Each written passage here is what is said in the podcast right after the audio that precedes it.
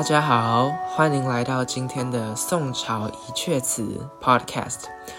上次呢，我们介绍了刘禹锡的唐诗，那这次呢，我选了一个特别的人，因为在历史上呢，一直以来好像都呃都没什么女性在写诗哈，所以今天呢，我要跟大家分享一位可以算是稀有的女性诗人，她叫做李清照。那呃，那时候我上网查李清照的照片的时候啊，哇，其实算是很惊讶，因为就看就看 Google 上面的照片，我就觉得她非常的漂亮，而且是以现代人的眼光哦，她的整个神情啊等等的都是非常的唯美优雅。李清照在年轻的时候啊，婚姻非常的幸福。她与她的丈夫呢，赵明诚，就像是一对神仙眷属一样。两个人呢，常常会借着翻书来比赛，看到底谁懂得诗词比较多啊，读得比较正确等等的。那输的人呢，就要以茶代酒干一杯。那我看到这里呢，感觉很浪漫哦，同时也觉得这对情侣的生活情趣。未免也太有知识性了吧？但可惜哦，她的生活，呃，这样幸福的生活并没有过很久，因为国家的衰败，她跟丈夫开始逃难。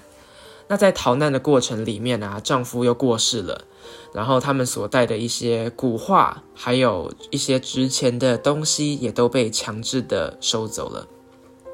所以李清照的晚年生活呢，可以算是既孤独，而且经济状况又不好，可以说是相当的悲惨。我觉得李清照呢，就像是冷静版的孟姜女，因为呢，她们都是聪明伶俐而且很漂亮的女生，但也同都面对到了就是丧夫的痛苦。但好险李清照没有去哭到其他的长城。那我们今天呢要欣赏的这一阙词呢，算是她比较早期的作品。写作的背景呢是丈夫赵明诚因为公务呢要到远方去，李清照呢就透过秋天一种这个淡淡的哀伤，诉说她想念丈夫的那种寂寞还有相思。那我们现在就来欣赏这一首叫做《醉花阴》。首先呢，他先描述了一个秋凉的景色。薄雾浓云愁永昼，瑞脑消金兽。这里说的是淡淡的雾，还有天空中浓厚的云层啊，使整个白天呢也变得很忧愁。香炉里面的瑞脑香也快要烧完了，这个时间真是漫长又无聊。接着说。佳节又重阳，玉枕纱厨，半夜凉初透。这里的玉枕呢，指的就是枕头；那纱厨呢，是纱纱窗啊，或是蚊帐等等的。而重阳节呢，已经到了农历的九月九号了。这个时节啊，到半夜里面已经非常的寒冷。东篱把酒黄昏后，有暗香盈袖。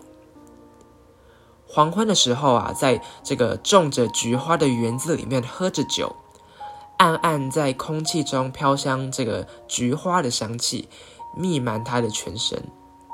那最后一句就是整首诗词最著名的一句了：“莫道不销魂，帘卷西风，人比黄花瘦。”不要细说我有多么的忧愁伤心，当这个轻轻的风啊。微微的卷起窗外的纱帘的时候，你就会发现，坐在屋子里面的那个人比菊花还要瘦。很多人会呃很好奇，为什么李清照会写那么多忧愁的诗？其实是因为在以前的时候的封建社会啊，妇女是有非常多的束缚的，而且生活非常有限，所以对他们来说，爱情是非常难得的。